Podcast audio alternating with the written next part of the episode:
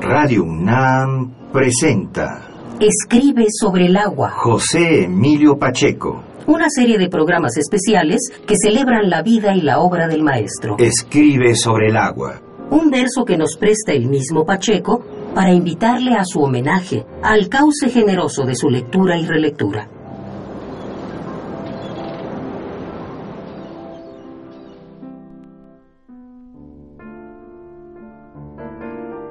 Programa 5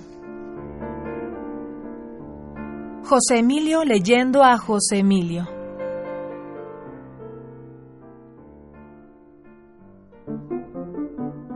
José Emilio Pacheco fue un gran lector, además de autor.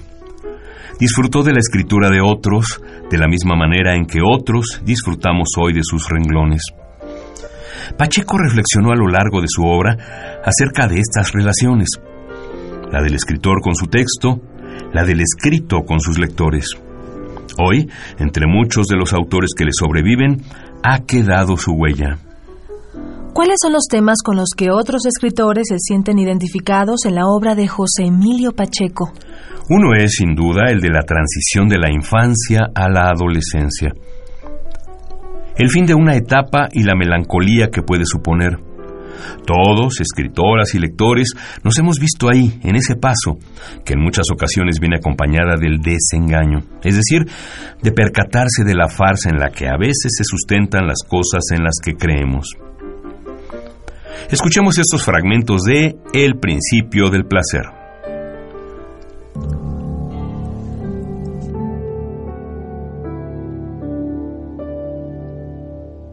Escribo por última vez en este cuaderno.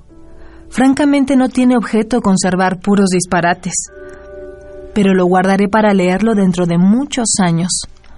Ojalá entonces pueda reírme de todo lo que ha pasado. Lo de hoy me pareció tan increíble y me dolió tanto que siento como una especie de anestesia y veo las cosas como si estuvieran detrás de un vidrio. Yo solo, cuando no, fui a buscar la catástrofe. Ya que no había clases, no sé ni cómo, por qué se me ocurrió ir a Mocambo. Sin nadie, pues no tengo amigos en la escuela.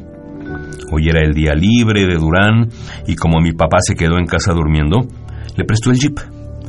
No pude conseguir el coche grande, pues mi mamá, la nena y Mari Carmen se fueron a Tlacotalpan a un festival para los niños pobres. Subí al camión en Villa del Mar y me tocó del lado del sol. Hacía un calor espantoso y al bajarme fui a tomar un refresco en un puesto de la playa. Me senté, pedí una coca con nieve de limón y me puse a terminar la hora 25. Cuando voy solo a alguna parte, siempre llevo un libro o una revista. Estaba tan interesante la lectura que ni cuenta me di del relajo que se traían dos tipos sentados a la mesa de enfrente. Habían bebido como cien cubas libres y se decían cosas de borracho, abrazándose. Al levantar la vista, me quedé paralizado. Eran Bill Montenegro y el verdugo rojo, sin máscara, pero lo reconocí por la musculatura. De modo que, en realidad, la lucha libre es mentira y los enemigos mortales son grandes cuates en la vida privada. No se molestaron en volverse a ver al pendejo que estuvo a punto de morir por culpa suya. Me dieron ganas de reclamarle a Montenegro. Ya estaba para caerse y me hubieran matado si los insulto.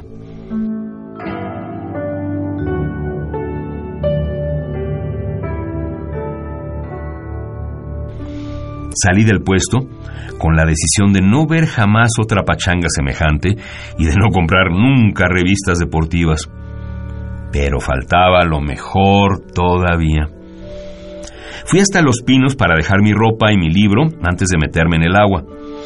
Me estaba quitando los pantalones cuando pasaron a mi lado en traje de baño y agarraditos de la mano Ana Luisa y Durán.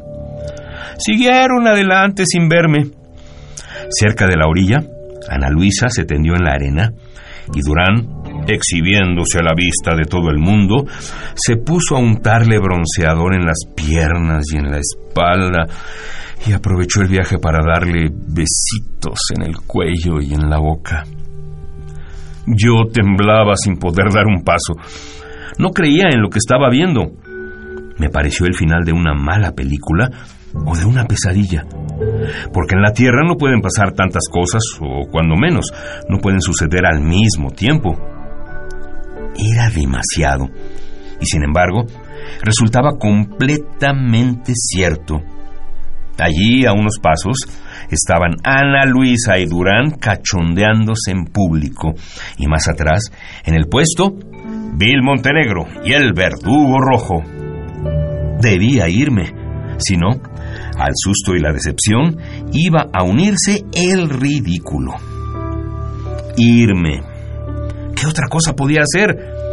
¿Pelearme con Durán sabiendo que me acabaría en un 2 por 3 ¿Reclamarle a Ana Luisa? Era imposible. Me dijo muy claro que ya no quería nada conmigo. Al decirlo, quedó libre. ¿Cómo sentirme traicionado por ella? ¿Por Durán? ¿Por Montenegro? Ana Luisa no me pidió que la enamorara, ni Montenegro que lo defendiera del verdugo rojo. Nadie tiene la culpa de que yo ignorara que todo es una farsa y un teatrito.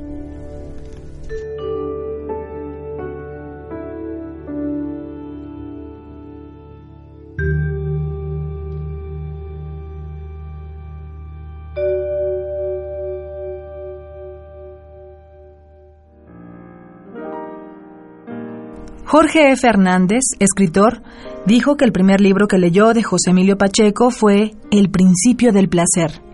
También ha vivido ese desengaño, y aquí comparte una síntesis del desengaño en esta obra particular de José Emilio Pacheco. Anda en la calle y entonces los temas de él son entre, entre lo inmediato y lo incandescente, entre lo inverosímil porque en los relatos hay siempre ese como muy medido ingrediente de lo fantástico, un fantasma en el bosque de Chapultepec que es un robachicos, ¿no? o, o algo tan, tan contante y sonante como el niño, niño que pasa a ser adolescente y descubre que tu novia, la novia es capaz de serle infiel, el mismo día que descubre que los luchadores se emborrachan juntos. Todo es una pinche farsa. Entonces yo también diría que eh, uno de sus temas es el desengaño. El desengaño constante de que no hay que creerse todas las mentiras de los políticos, no hay que creerse todas las bondades del dinero, no hay que creerse que no hay solución. Es decir, hay un escepticismo funcional, pero sobre todo yo diría que es la melancolía. No sé por qué escribimos y a veces me pregunto por qué más tarde publicamos lo escrito. Es decir, lanzamos una botella al mar, harto y repleto de basura y botellas con mensajes. Nunca sabremos a quién ni a dónde la llevarán las mareas. Lo más probable es que sucumba en la tempestad y el abismo. Escribió Pacheco como respuesta a George B. Moore, el periodista estadounidense. Las mareas han llevado la obra de Pacheco a los ojos de críticos y analistas.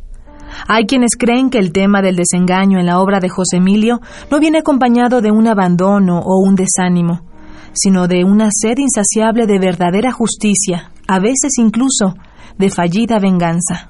En el poema, Fray Antonio de Guevara reflexiona mientras espera a Carlos V se resume la concepción poética de José Emilio Pacheco como vehículo de la denuncia y como principio de justicia. Esto nos dice otro gran lector suyo, Jorge Mendoza, también escritor y coordinador de la Enciclopedia de la Literatura en México. Fray Antonio de Guevara reflexiona mientras espera a Carlos V. Para quien busca la serenidad, y ven todos los seres sus iguales. Malos tiempos son estos, mal lugar es la corte. Vamos de guerra en guerra. Todo el oro de Indias se consume en hacer daño. La espada incendia el nuevo mundo. La cruz solo es pretexto para la codicia. La fe, un torpe ardid para sembrar la infamia. Europa entera tiembla ante nuestro rey. Yo mismo tiemblo aunque sé que es un hombre sin más mérito que haber nacido en un palacio real, como pudo nacer en una choza de la Temistitlán, ciudad arrasada para que entre sus ruinas brille el sol del Habsburgo insaciable. En su embriaguez de adulación, no piensa que todo imperio es como un cáncer y ningún reino alcanzará la dicha basado en la miseria de otros pueblos. Tras nuestra gloria bullen los gusanos, y no tengo fuerza o poder para cambiar el mundo. Escribo alegorías engañosas contra la cruel conquista. Muerdo ingrato la mano poderosa que me alimenta. Tiemblo a veces de pensar en el potro y en la hoguera. No, no nací con vocación de héroe. No ambiciono, sino la paz de todos, que es la mía, sino la libertad que me haga libre cuando no quede un solo esclavo. No esta corte, no este imperio de sangre y fuego, no este rumor de usura y soldadesca. Bueno, este poema eh, me gustó desde la primera vez que lo leí, forma parte del volumen Irás y no volverás. Resume de muchas maneras la concepción eh, poética de José Emilio Pacheco como vehículo de la denuncia, pero ante todo bajo una gran vigilancia estética. Este poema incorpora un procedimiento ajeno a nuestra literatura, que fue inventado en el siglo XIX por la literatura inglesa llamado monólogo dramático.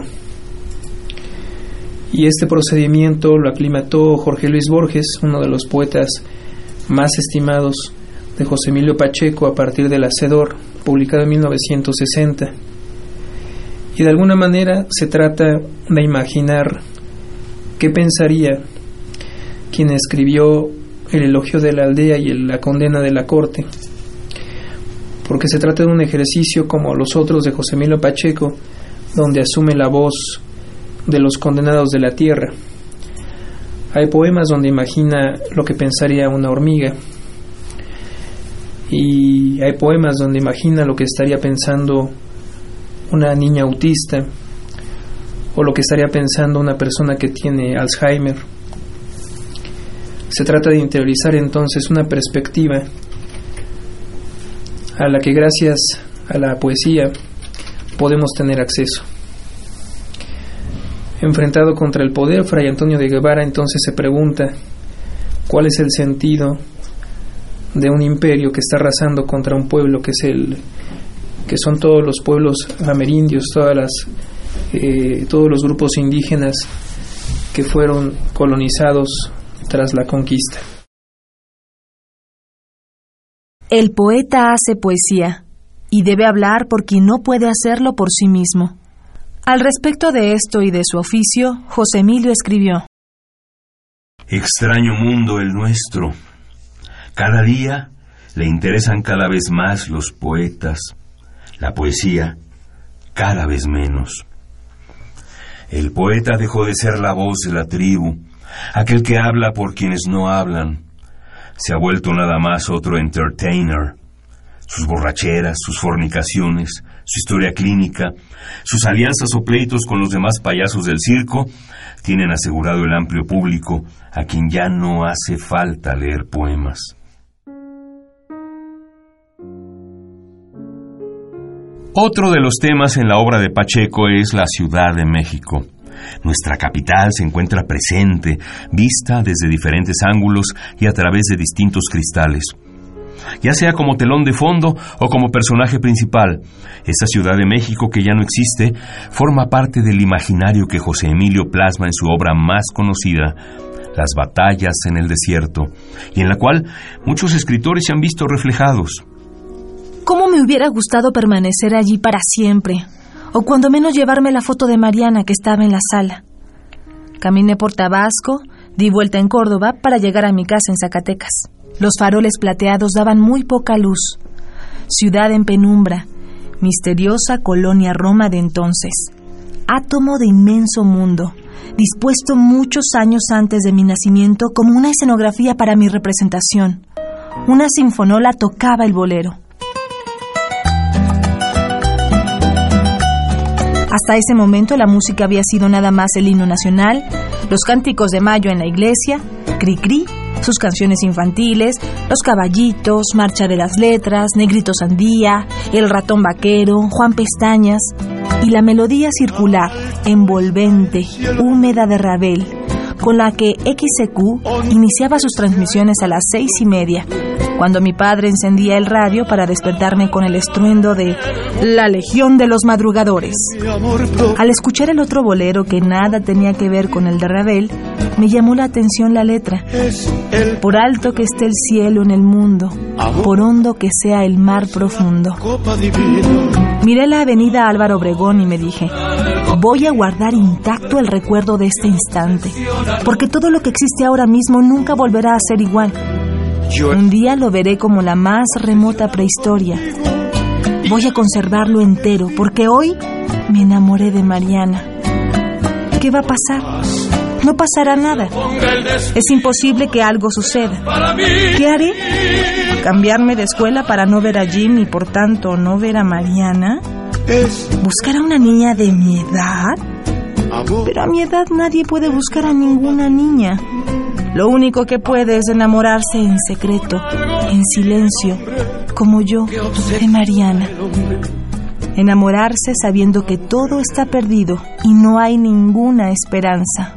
Gonzalo Celorio, también escritor y académico, recuerda así su propia lectura de las batallas en el desierto.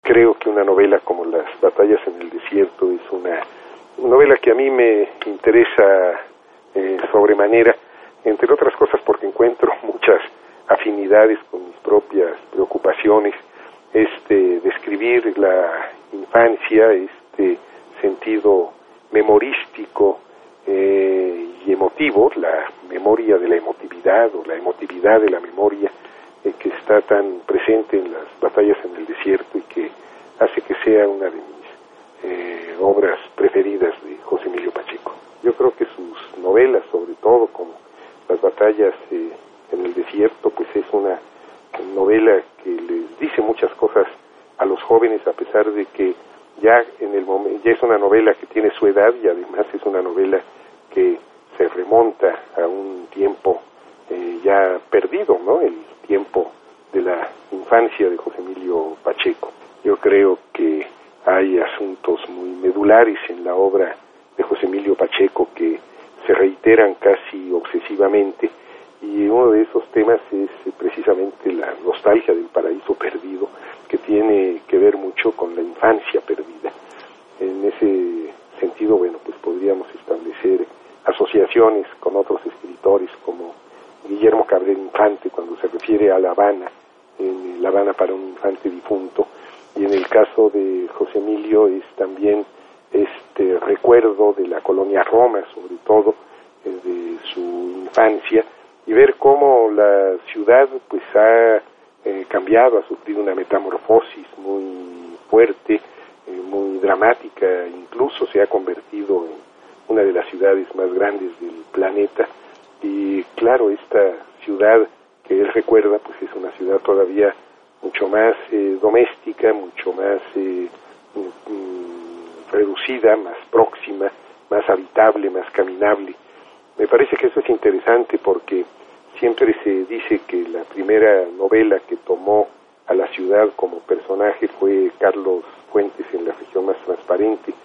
Y sí, creo que es una novela, la de Carlos Fuentes, que inaugura una literatura urbana en donde la urbe deja de ser un paisaje para ser realmente un personaje, un personaje polifónico con las voces de todos los representantes de los diversos estamentos sociales. Pero de la misma manera fue la última novela porque a partir de la región más transparente la ciudad ya no cabe en una novela y la ciudad entonces se va seccionando. Y yo creo que de la misma manera que Fernando del Paso habla de Nonoalco Tlatelolco, por ejemplo, pues José Emilio Pacheco habla sobre todo de la colonia Roma y es eh, esa la fracción de la ciudad que fue la uh, fracción de la ciudad de su infancia que tanto le interesa y en la que eh, transcurre buena parte de su narrativa. La Ciudad de México vuelve a aparecer en el relato Jumping Beans, contenido en el libro La Edad de las Tinieblas, que hemos citado en programas anteriores. En este breve cuento, la Ciudad de México no es retratada por Pacheco como un conjunto inerte de edificios y asfalto, sino como un ente que siempre se está transformando. Situada en un tiempo lejano, un tiempo que José Emilio vivió, del que tan solo nos llegan sus rumores. En este cuento, Pacheco deja plasmada una de sus grandes obsesiones, de sus recurrentes temáticas, la melancolía. Jorge F. Hernández nos dice, porque hay textos de él muy entrañables en donde recorre lo que era la Ciudad de México. Tiene recuerdos muy vívidos de un México que ya no existe y que a él le tocó ver desaparecer. Entonces yo creo que una constante en su obra es la saudade, que es una palabra de difícil definición, porque sí es melancolía, pero es una feliz melancolía. En particular hay un poema en prosa que habla de los frijoles saltarines y del asombro que le causaban a los turistas. Eh, es probable que, creo recordar que viene la explicación de que el frijol lo que contiene es una larva, es un insectito, que es el que hace que se mueva y que cuando los calentaban en un comal, el animalito brincaba adentro y entonces eso es lo que hace que sean frijoles saltarines y los gringos los compraban a punta pala cuando se llamaban Mexican Jumping Beans. Pero en el texto de José Emilio hace la analogía o la metáfora de que en realidad es un sarcófago. Y es un sarcófago dentro del cual está brincando un insecto, que era un poco la metáfora de vida. Uno está dentro de un sarcófago quizá desde, desde que nace y entonces lo que tenía él eran periscopios para ver la realidad, con muy buen humor. Esa es la otra cosa que hay que decir. A pesar de, que, de, que haya tenido la infancia que haya tenido, era un hombre con muy buen humor. Lo cual no quiere decir que haya sido chistosito, es muy diferente, sino que tenía muy buen humor para pescar el lado amable de las cosas y en los versos más desoladores siempre buscar quizá de una manera muy dosificada una esperanza, porque no era un derrotista, no era un, hombre que estaba más bien este, celebrando la pérdida, sino al contrario, estaba señalando lo que, la ausencia, el latido de una ausencia, pero por, por, por resaltar lo resultante, es decir, lo que queda. Y entonces en ese, en ese sentido ya de adulto fue un hombre que gozaba mucho los paseos, las conversaciones, lo que quedó de los parques, eh, el eco de lo que fue la Ciudad de México que le tocó vivir a él. José Emilio Pacheco tenía la idea de ser un escritor comunitario, un escritor que se nutría de las plumas de otros autores pasados y cuya obra se enriquecía de cuanto se había escrito antes. La poesía, la literatura, para José Emilio, era comunicación, como escribió en aquella entrevista con George B. Moore. ¿Acaso leyó usted que Juan Ramón Jiménez pensó hace mucho tiempo en editar una revista? Iba a llamarse Anonimato. Publicaría no firmas, sino poemas. Se haría con poemas, no con poetas. Y yo quisiera, como el maestro español, que la poesía fuese anónima, ya que es colectiva, a eso tienden mis versos y mis versiones. No cabe duda de que Pacheco se nutría de las plumas de autores a quienes había leído. ¿Cómo no iba a hacerlo si tantos libros había devorado? René Avilés Favila, escritor, periodista y catedrático, comenta, por ejemplo, sobre la influencia de Juan José Arreola y de Franz Kafka en un fragmento del cuento de Pacheco, Parque de Diversiones, del libro El principio del placer y otros cuentos. Sí, bueno, yo seleccioné Parque de Diversiones. Eh, es un texto que, un cuento que me gusta mucho y porque justamente siento que ahí hay una, una mezcla de dos autores eh, eh, afines que, que pues muchos admiramos y queremos, que son Arreola y Kafka. Sí, de, de pronto la parte del, del elefante y la elefanta eh, barritando de dolor porque está a punto de parir, me recuerda más de un texto de Arreola. Y desde luego, en cuanto descubrimos que ahí hay una monstruosa farsa, pues en comienzo a pensar en Kafka, que se convierte en monstruoso insecto. Bueno, no Kafka, pero sí el personaje. Entonces, por eso, por eso lo seleccioné y porque está realmente es un cuento pues eh, inicial, es uno de los primeros y, y es de una enorme perfección y de una belleza muy cuidada. Yo creo que es un cuento que, que bueno, está en, un sinnúmero de antologías y yo creo que es muy representativo de la calidad que desde joven el escritor eh, Pacheco mostró. Por eso mi selección. La obra de José Emilio Pacheco es y seguirá siendo leída y releída por generaciones, y como a muchos otros ya le sucedió, sentirán que José Emilio es alguien a quien ya conocen de hace tiempo, un amigo del que no recuerdan su rostro, pero que les resulta familiar, quizá porque habita en ellos mismos. En palabras del propio poeta, usted que me ha leído y no me conoce, no nos veremos nunca, pero somos amigos. Si le gustaron mis versos, ¿qué más da que sean míos, de otros, de nadie? En realidad los poemas que leyó son de usted. Usted, su autor, que los inventa a leerlos.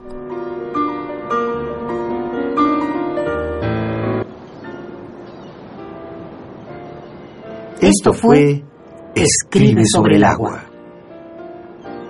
José Emilio Pacheco. Porque a un escritor no se le deja descansar en paz. A un escritor como Pacheco no basta con leerlo o recordarlo, hay que vivirlo. Leernos en sus páginas, en sus poemas. Una producción del equipo de Radio UNAM.